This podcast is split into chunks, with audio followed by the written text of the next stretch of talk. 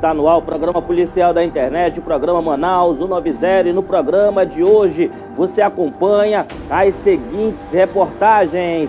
Traficante é metralhado com vários disparos de arma de fogo pelo corpo lá no Zumbi dos Palmares. E também um homem, ele ejaculou nas pernas de duas passageiras dentro do transporte coletivo, dentro do 448. Meu Deus, que velho safado, hein? A velho canalha se masturbando dentro do ônibus, acabou atrás das grades. E também no programa de hoje você vai acompanhar pai canalha estuprou a filha de seis anos. Na época ela tinha seis anos, hoje ela tem onze anos, anos sofrendo nas mãos desse crápula. A casa caiu e agora ele está atrás das grades.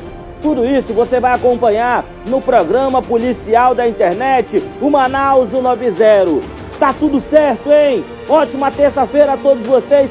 Curta, comente e compartilhe o programa da internet direto dos estúdios do site imediato. Marquinhos, vem comigo aqui, ó, e enche a tela.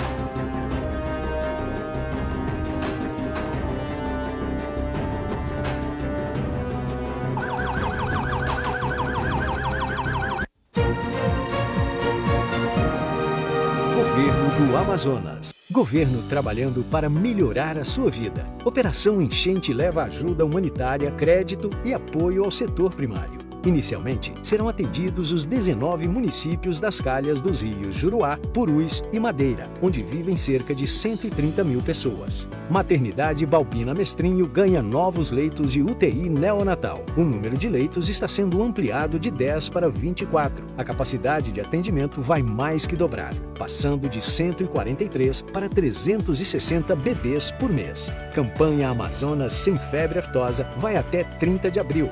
Bovinos e bubalinos serão vacinados em 41 municípios. Os pecuaristas devem notificar a vacinação junto à ADAF até 15 de maio. Governo repassa 10 milhões para a rede complementar de assistência social. Recursos irão para instituições que atendem pessoas em situação de vulnerabilidade social. Governo do Amazonas. O trabalho fala pela gente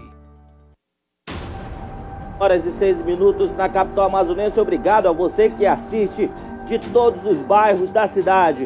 Zona Leste em peso, Zona Norte também em peso assistindo Manaus 90. Zona Sul aqui pro lado do Distrito Industrial.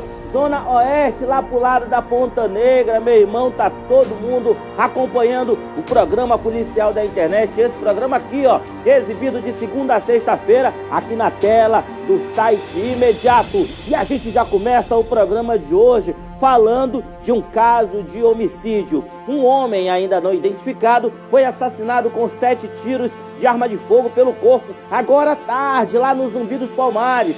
De acordo com a polícia, dois homens chegaram em uma motocicleta e dispararam contra a vítima que foi atingida com cinco tiros na cabeça. O homem era conhecido por praticar a venda de entorpecentes no bairro, mas, de acordo com moradores é, ele não residia nas proximidades. Ah, possivelmente ele morava em outro local, ia vender droga lá na área e acabou sendo executado, hein? Cinco tiros na cabeça é mais um crime para que a delegacia especializada em homicídios e sequestros possa investigar e tentar descobrir quem possa ter matado esse homem dessa forma brutal e cruel. A matéria completa é de João Gomes e você acompanha agora na tela do Manaus 90. Marquinhos, vem aqui comigo, ó, e enche a tela.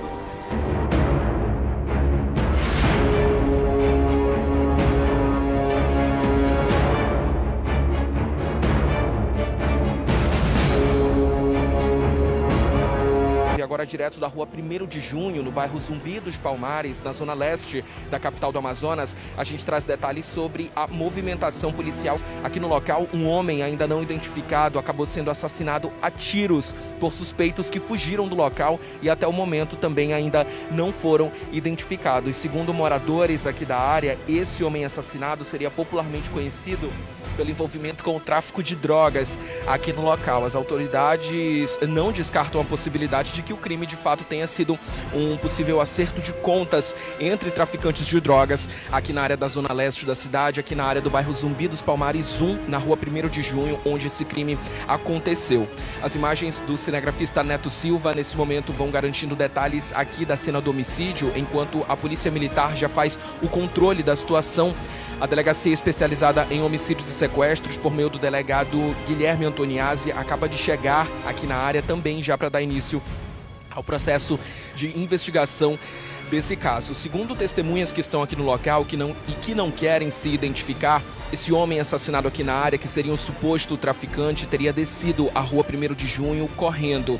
A corrida desse homem seria já consequência da perseguição que ele estaria sofrendo por conta dos assassinos que teriam chegado de moto no início da rua e teriam disparado aí, teriam dado início aos diversos, aos diversos disparos de arma de fogo que acabaram tirando a vida desse homem aqui no local. Esse homem que morreu tinha uma tatuagem de serpente no braço direito e aí foi esse mesmo braço usado aí para tentar se defender dos tiros, tanto que grande parte dos tiros acabaram atingindo o primeiro braço da vítima, esse braço que tem a tatuagem de serpente aí. Essa é uma característica muito comum de vítimas que tentam se defender dos tiroteios. A primeira coisa que uma pessoa faz por reflexo mesmo do próprio corpo é colocar os braços e as mãos na frente. Por isso, esse braço direito da vítima, que apresenta uma tatuagem de serpente, acabou sendo fortemente aí atingido pelos primeiros tiros. Logo em seguida, quando ele não conseguiu mais resistir colocando o braço na frente. Foi aí então que os assassinos finalizaram o homicídio atirando na cabeça da vítima. Ele, ele então acabou recebendo vários tiros na cabeça, não resistiu aos ferimentos e morreu aqui mesmo no local. A gente vai conversar oficialmente então com a Polícia Civil para entender de fato quais as circunstâncias que envolvem esse esse homicídio, esse assassinato. O delegado Guilherme Antoniazzi então dá detalhes sobre esse homicídio que aconteceu aqui no bairro Zumbi dos Palmares, na zona leste da capital do Amazonas. Um suposto traficante teria sido assassinado a tiros aqui no local. Grande parte dos tiros atingiu a cabeça da vítima e agora a Polícia Civil fala sobre o processo de investigação desse caso. Delegado, quais são as informações que a gente já pode confirmar em relação a esse homicídio? Para averiguar esse homicídio, né? Indivíduo aqui foi alvejado com sete disparos de arma de fogo, né? Cinco na cabeça, né? E outros dois pelas costas aí. Ele não possui identidade, né? Ele também não é da área. Então a gente vai buscar a, investigar a identificação dele, né? Para buscar ver qual que é a motivação desse crime, né? O que ele estava fazendo nessa região aqui. Tendo em vista que a região aqui também, nenhum morador aqui prestou alguma informação, né? O que ele está fazendo nessa região aqui. Então a gente vai tentar buscar esses dados aí para traçar o perfil dele aí para buscar essas informações. Né? Delegado, você recebeu informação de que a vítima seria envolvida com o tráfico de drogas aqui no local? O pessoal comentou, né? Mas isso aí vai ser apurado no curso das investigações aí com. Informação sobre os modos operantes dos assassinos, eles teriam chegado de moto, de carro? Foi arma de fogo, né? Que ele saiu correndo de um corredor aqui, numa viela, né? Mas isso aí, é... cada, cada um tá falando um, uma versão aqui, né? Então a gente vai ter que apurar certinho no curso de investigações. Né? Olha, a Polícia Civil então confirma o número de tiros. Foram nos sete tiros que atingiram o corpo dessa vítima. Foram cinco tiros na cabeça e pelo menos dois tiros no braço, totalizando sete o número de tiros que acabou tirando a vida desse homem aqui no local. Doutor, sabe qual foi a motivação do crime? Possível envolvimento sim com o tráfico de drogas, meu irmão. Possível envolvimento com o tráfico de drogas. A população da área conhece, meu irmão. Sabe quando o cara não é boa peça. A população do bairro sabe. E já falaram lá no local que ele tinha um suposto envolvimento com o tráfico de drogas e hoje acabou sendo brutalmente assassinado com disparos de arma de fogo. É mais um crime para a delegacia especializada em homicídios e sequestros investigar e tentar prender os assassinos. 4 horas e 13 minutos na capital amazonense, um homem identificado como Paulo Xisto Teixeira, de 34 anos, foi baleado por pistoleiros enquanto estava lanchando em uma padaria que fica na Avenida Hilário Bujão, no bairro do Jorge Teixeira. De acordo com a polícia, os criminosos estavam dentro de um veículo de cor preta, se aproximaram do local e efetuaram cerca de sete disparos contra, contra Paulo, que foi levado ao hospital, mas não resistiu aos ferimentos e acabou morrendo no hospital de pronto-socorro doutor Platão Araújo. Mais um crime de homicídio e a matéria completa você acompanha agora na tela do Manaus 190. Direto do Hospital de Pronto-Socorro doutor Platão Araújo, que fica aqui na zona leste da cidade, porque agora há pouco deu entrada aqui na unidade hospitalar Paulo Xisto Teixeira, de 34 anos. O Paulo, ele foi brutalmente atingido com aproximadamente sete disparos de arma de fogo pelo corpo. O fato aconteceu na Avenida Brigadeiro Hilário Gujão, aqui no Jorge Teixeira, terceira etapa na zona leste da cidade. Segundo informações preliminares repassadas à nossa equipe de reportagem, o Paulo estaria em uma panificadora quando ocupantes de um carro vermelho chegaram e começaram a atirar contra a vítima. O Paulo ainda chegou a ser socorrido e encaminhado aqui para o Hospital de Pronto Socorro Platão Araújo, mas infelizmente ele não resistiu aos ferimentos e acabou morrendo aqui na unidade hospitalar. A gente aguarda a equipe do Instituto Médico Legal chegar aqui na unidade para que possa fazer a remoção do corpo de Paulo lá para o Instituto. A motivação do crime, até o momento a gente ainda não sabe, mas o que nós sabemos, que conversamos com familiares do mesmo, é que ele já teria passagem pela polícia, pelo crime ali supostamente de tráfico de drogas. Essa informação ainda precisa ser confirmada com levantamento de informações entradas é, em delegacias para saber é, qual foi a real motivação que ele foi preso. Um dos familiares informou que seria supostamente tráfico de drogas.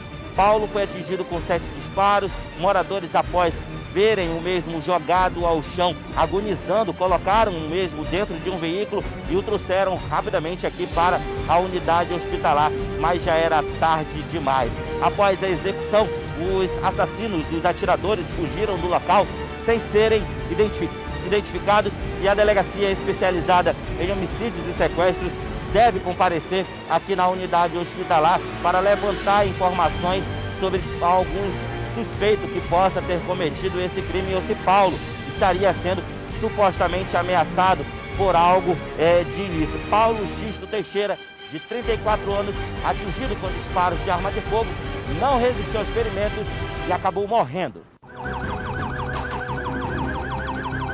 Possivelmente ligação com o crime, hein? Possivelmente, é claro, a polícia deve investigar o caso, mas a característica, as imagens em tela cheia do Paulo Xisto possivelmente tenha uma ligação com o tráfico, porque sete tiros, sete tiros é crime aí de execução. Agora imagina, meu irmão, um cidadão dentro de uma panificadora. Se ele tem envolvimento com o tráfico de drogas ou algo nisso, problema é dele. As outras pessoas não têm absolutamente nada a ver. E aí, esses canalhas, esses bandidos que ficam se degladiando no meio da, no meio da sociedade, acabam de repente matando o cidadão de bem.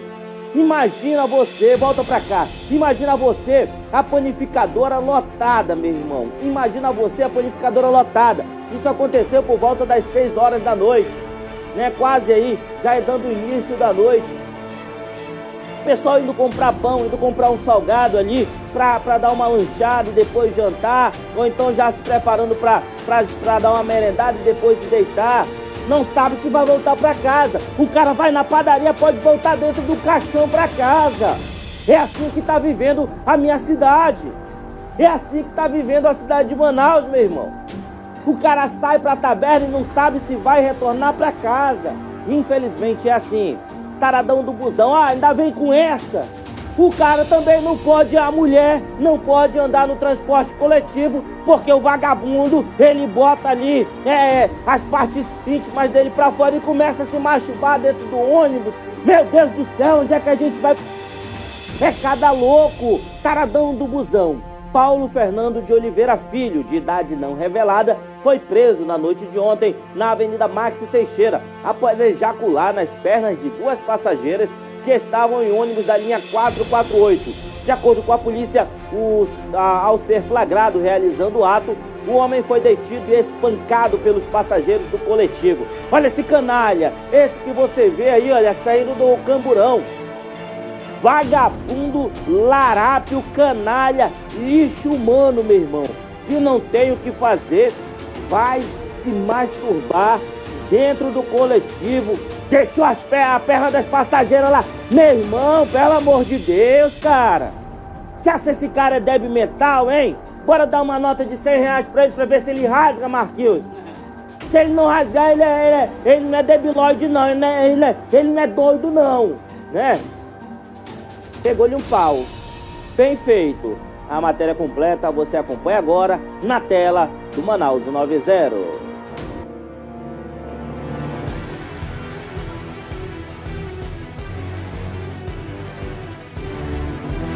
imediato está aqui no 6 Distrito Integrado de Polícia, porque um homem identificado como Paulo Fernando acabou de ser preso por policiais militares da 6 Companhia Interativa Comunitária de Polícia. O que esse elemento estava fazendo? Ele ejaculou nas pernas de duas passageiras dentro do ônibus da linha 448. Ele acabou de sair dessa viatura aqui, olha, a viatura da Sexta Sicom, a 6077. Os policiais estão nesse momento apresentando essa ocorrência policial aqui no 6 Distrito Integrado de Polícia. Estão ali sendo ouvidos ali pelos policiais civis para narrarem os fatos e aí que esse homem possa continuar atrás das grades. Um vídeo mostra o momento em que esse elemento desembarca da viatura aqui no 6 Distrito Integrado de Polícia para ser apresentado aos policiais civis.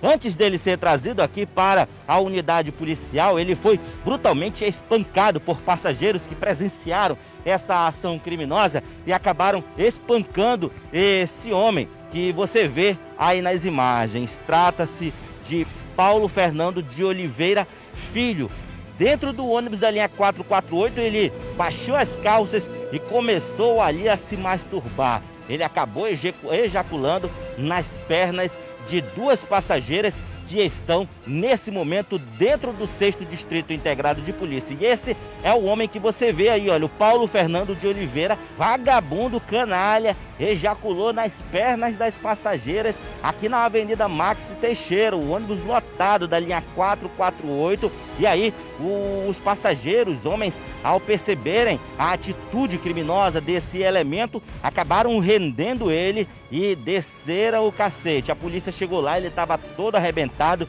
jogado ao chão. As vítimas é, esperaram lá no local, inclusive estão prestando esclarecimentos, estão prestando aqui o depoimento para os policiais civis, para que Paulo Fernando de Oliveira Filho possa continuar atrás das grades e com certeza ele vai responder aí pelo crime de importunação sexual.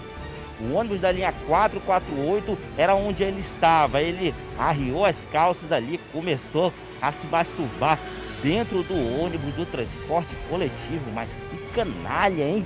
Que canalha taradão do transporte coletivo, o tarado do 448, acabou sendo espancado e preso pelos policiais militares da 6 Companhia Interativa Comunitária de Polícia.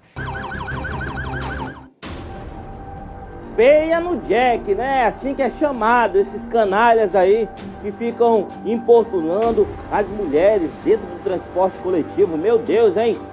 Ederson da Silva Pimentel, o pessoal que está interagindo aqui, ó. A coisa tá feia em Brasília. Aline Lins, triste a realidade do Amazonas. Alzira Santos, isso é verdade, não temos culpa da guerra deles. Essa é a triste realidade. Ederson da Silva, governador virou as costas para a população. Oswaldinho da Silva, triste, mas é verdade.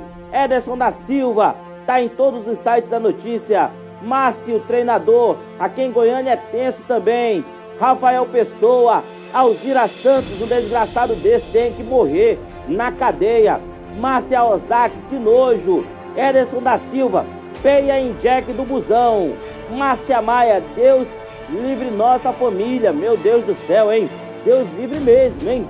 Livre mesmo porque a situação não tá fácil aqui na capital amazonense.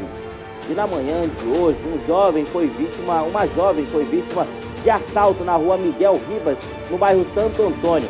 A situação aconteceu por volta de 8h20 da manhã de hoje, enquanto a jovem caminhava no local e foi abordada por dois criminosos em uma motocicleta. Veja o vídeo agora, aqui na tela do site imediato, programa Manaus 90. Essa mulher possivelmente, ela trabalha como produtora ali na supermercado, ela tá com uma camisa possivelmente que caracteriza a função dela, né? E aí aparecem dois canalhas, dois lixos humanos que estão nas ruas da cidade somente para fazer o mal para a população de bem. Cidadão de bem honesto, que paga seus impostos, que sai todo santo dia de suas residências para trabalhar, infelizmente, acabam sendo, sendo vítimas aí, ó. Essa jovem, uma mulher trabalhadora andando pelas ruas. Qual é esse bairro, hein? Do Santo Antônio, né? Do, do criminoso do Santo Antônio, né? Cidadã é, é, andando tranquilamente quando acaba sendo assaltada por esses crápulas. Meu Deus do céu, hein? É triste ver imagens iguais a essas, hein? É triste ver esse tipo de imagem porque a gente sabe, nós trabalhadores sabemos o quanto ralamos para tentar levar o sustento para dentro de nossas residências, para levar o pão de cada dia, para de manhã poder comprar aquela, aquela fatia de queijo, para de tarde poder comprar aquele pão, comer aquele cucumã, poder almoçar tranquilamente, poder jantar. Nós ralamos muito para que esses canalhas, bandidos, larápios venham e subtraiam os nossos bens. O dinheiro, muitas das vezes, que essas mulheres são assaltadas, o dinheiro que está ali dentro da bolsa é para passar o mês todo, vai receber lá para o dia 5, o celularzinho que está dentro da bolsa dela, possivelmente comprou de forma parcelada em várias parcelas, né? Às vezes se parcela numa quantidade alta, porque a, a, o valor fica mais baixo, né? E aí pode se pagar e sobrar um dinheirinho para fazer o rancho do, dia, da, do mês.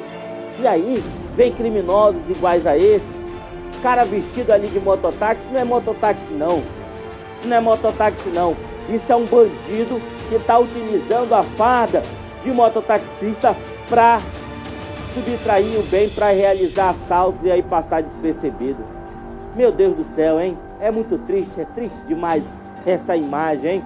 Você que de repente eu sei que é difícil identificar esses canalhas aí, olha, pode estar entrando em contato com 181 ou então com 190, que a sua identidade será mantida em mais absoluto sigilo. Não deu ali para flagrar a, a, placa da moto, né? Não deu para flagrar a placa da moto, mas é, esses bandidos, um dia, o dia, é, é o, é, o dia de vocês vai chegar, hein? O dia de vocês vai chegar, meu irmão, e eu vou estar tá lá para fazer a reportagem. Durante a manhã de hoje, a equipe da Delegacia Especializada em Proteção à Criança e ao Adolescente, a DEPCA, cumpriu mandado de prisão contra um homem de 37 anos que abusava sexualmente da própria filha de 11 anos de idade. Os abusos ocorriam desde os 6 anos de idade da menina. A prisão ocorreu no bairro Novo Aleixo, na zona norte da cidade. Outro crime, né? O pai que era para cuidar da filha, acordar de manhã, fazer o café, preparar o café da manhã para a filha, né? Comer ali, tomar o café, ir, ir para a escola, deixar na escola, voltar, dar o almoço, dar a janta, cuidar, né? Botar para dormir, ficar todo o tempo do lado protegendo, não. Pai canalha, estava abusando da criança e esse abuso já vem acontecendo há cinco anos. Esses abusos deram início quando a criança tinha 5 anos de idade. Hoje a criança tem 11 e esse canalha acabou atrás das grades. A matéria completa é de Edila Chaves, na tela do Manaus 90. Nesse momento a nossa equipe está no prédio da Delegacia da Polícia Civil e agora nós vamos levar a vocês informações sobre o caso de um homem que está sendo acusado pelo estupro da sua própria filha. Detalhe, a menina atualmente tem 11 anos de idade e o início desta ocorrência seria quando ela teria apenas 6 anos de idade. Agora, nesse momento, a delegada vai explicar sobre esta ocorrência. A prisão ocorreu, isso no bairro Novo Aleixo. Investigação em torno desse lamentável fato e caso, desde já desvendado pela doutora Joyce Coelho e respectiva equipe, no que concerne a prisão de um homem que havia estuprado a própria filha desde os seis anos de idade. Essa criança atualmente acontece, já conta com 11 anos de idade atualmente, e assim que o crime foi descoberto, a doutora Joyce Coelho caiu em campo, iniciou os trabalhos investigativos que culminaram, felizmente, na prisão deste autor e será brevemente explanado com detalhes, como já dito, pela doutora Joyce. É, faz parte, a violência sexual contra crianças e adolescentes faz parte né, já do, no nosso cotidiano e infelizmente faz parte do drama interno das famílias, considerando que a maioria desses casos ocorrem no âmbito familiar e justamente pela dificuldade de se denunciar um autor, principalmente sendo pai, esse caso às vezes se estende e a criança passa a sofrer o que a gente chama de abuso crônico, quando a criança passa anos e anos é, sofrendo abusos sexuais repetidamente e quando ela tem a oportunidade, ela acaba contando para alguma pessoa de sua confiança. E a criança tinha ido passar uns dias na casa dos avós paternos e no dia de retornar para casa, ela acabou é, demonstrando rejeição em voltar para casa. Não queria voltar para casa, pediu para ficar mais uns dias e depois de muita insistência a criança acabou passando mais um dia e à noite acabou desabafando com uma tia paterna, relatando toda sorte de abusos sexuais que vinha passando no interior da própria casa, cometidos pelo próprio pai biológico durante cinco anos, já que ela nos revelou que era abusada sexualmente desde os seis anos de idade. A maior espanto ainda, a mãe sabia dos fatos, era conivente e ainda teria presenciado um dos abusos sexuais e nessa ocasião pediu para que a criança esquecesse, que a criança não contasse isso para ninguém e e a partir desse momento, aquele homem se viu autorizado a praticar esses abusos até com a presença da mulher em casa. Então, considerando a gravidade desses fatos, assim que a criança revelou esses detalhes na delegacia especializada, de, de pronto, representamos pela prisão preventiva dele no plantão 5, por considerar que as outras crianças que ali habitavam também corriam risco, uma vez que essa menina é a mais velha de seis filhos. Então, representamos ainda no plantão criminal, esse mandado foi expedido. No dia de hoje, nós efetuamos a prisão dele e, de fato, é, a esposa continuava coabitando e tinha outras cinco crianças na casa. A mãe parece que sabia disso, né, Rabesh? A mãe sabia, compactuava com o pai. Dois canalhas, um vagabundo e uma vagabunda, meu irmão. Você que está aí do outro lado da tela, que pena você daria para esse pai estuprador, hein? Comenta aí, bota aí nos comentários que eu vou já ler. Que pena você daria para esse pai canalha que estuprou a própria filha e a mãe, a mãe, uma vagabunda que compactuava com o pai, via, sabia que a filha era estuprada e mesmo assim deixava. Ah, meu Deus, que mundo é esse, hein? Policiais militares da Força Tática prenderam dois, dois homens de 40 e 24 anos de idade envolvidos com o tráfico de drogas na tarde de ontem durante um patrulhamento na Avenida Altais Mirim. No veículo em qual eles estavam foram encontrados 5 quilos de entorpecente, supostamente ox. A matéria é de Tiago Gonçalves, na tela do Manaus 90. Policiais militares da Força Tática detiveram dois homens de 40 e 24 anos de idade envolvidos com o tráfico de drogas e apreenderam com eles cinco tabletes de substâncias entorpecentes, totalizando 5 quilos de drogas no fim da tarde de ontem, na zona leste de Manaus. Durante o patrulhamento pela Avenida Altais Mirim, no bairro São José, a equipe da Força Tática se deparou com um veículo que trafegava na via em atitude suspeita e procederam a uma abordagem. Durante os procedimentos, os dois ocupantes do carro apresentaram bastante nervosismo e os militares iniciaram uma busca pessoal no veículo, encontrando dentro uma mochila que estava no automóvel, 5 quilos de substância com aspectos de óxido. Em razão do flagrante, os dois homens, juntamente com o material apreendido, foram conduzidos ao 14º DIP para os procedimentos legais. A Aline Lins comenta aqui, olha, vagabundos, falando aí do, falando aí do pai e da mãe. Rosalina Rodrigues de Andrade, Deus proteja a nossa família. A Gracilda Seabra, boa tarde. Manda um alô pro Zumbi, Zumbi dos Palmares, um forte abraço. Alzira Santos diz: Isso não é um pai, é um monstro mesmo. Que terror essa criança passou, diz a Aurilene Silva. A Jô Santos, por causa desses mal elementos, o pai é, de responsabilidade não tem mais confiança. Precisamos ficar atentos e tentar salvar todos que sofrem abuso desses monstros um castigo severo. Alex é, Panta, boa tarde. É, é pena de morte para esse vagabundo.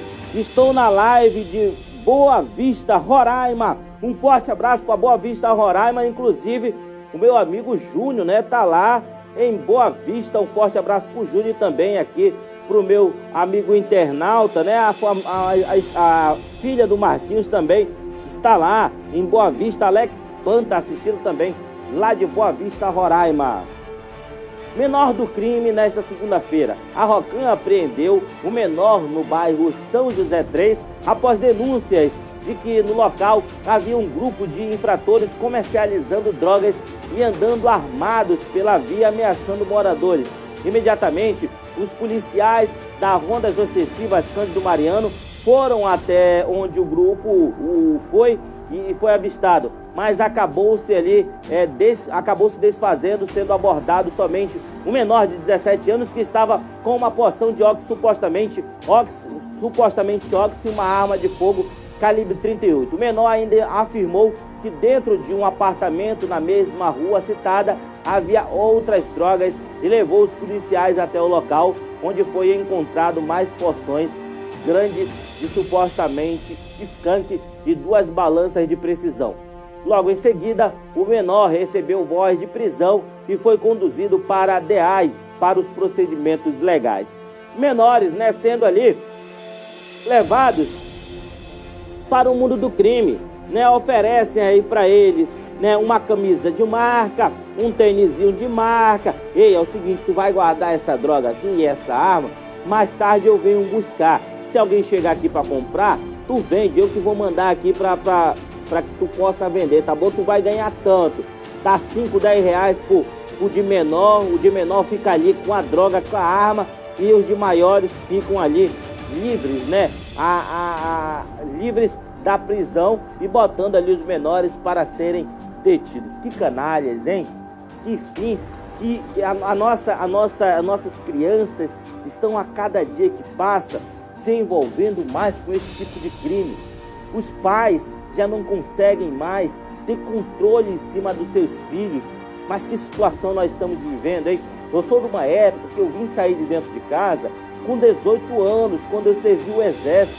Hoje, criança aí, adolescente de 12, 13 anos, já acha que é dono da vida, já quer ficar na beira de esquina com amigagem, conversando, né, batendo papo. Aí vem um amiguinho ali com um cigarro de maconha, ele ainda não experimentou, mas o amiguinho fala: "Vai dar um teco aí". Ele pega o bagulho, começa a fumar, gosta e começa a vender, e aí que começa a destruição.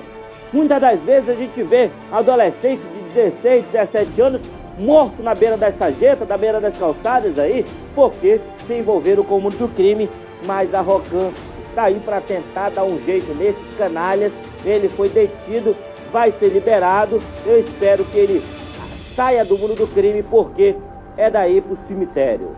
Um forte abraço a todos vocês, obrigado pela sua audiência, obrigado pela sua participação. Amanhã o programa Manaus 90 está de volta sempre às 16 horas, mais conhecida como 4 horas da tarde, aqui na tela do site imediato. Lembrando que nas primeiras horas da manhã tem o Jornal da Cidade, na apresentação de Álvaro Corado e Tiago Gonçalves. Um forte abraço a todos vocês.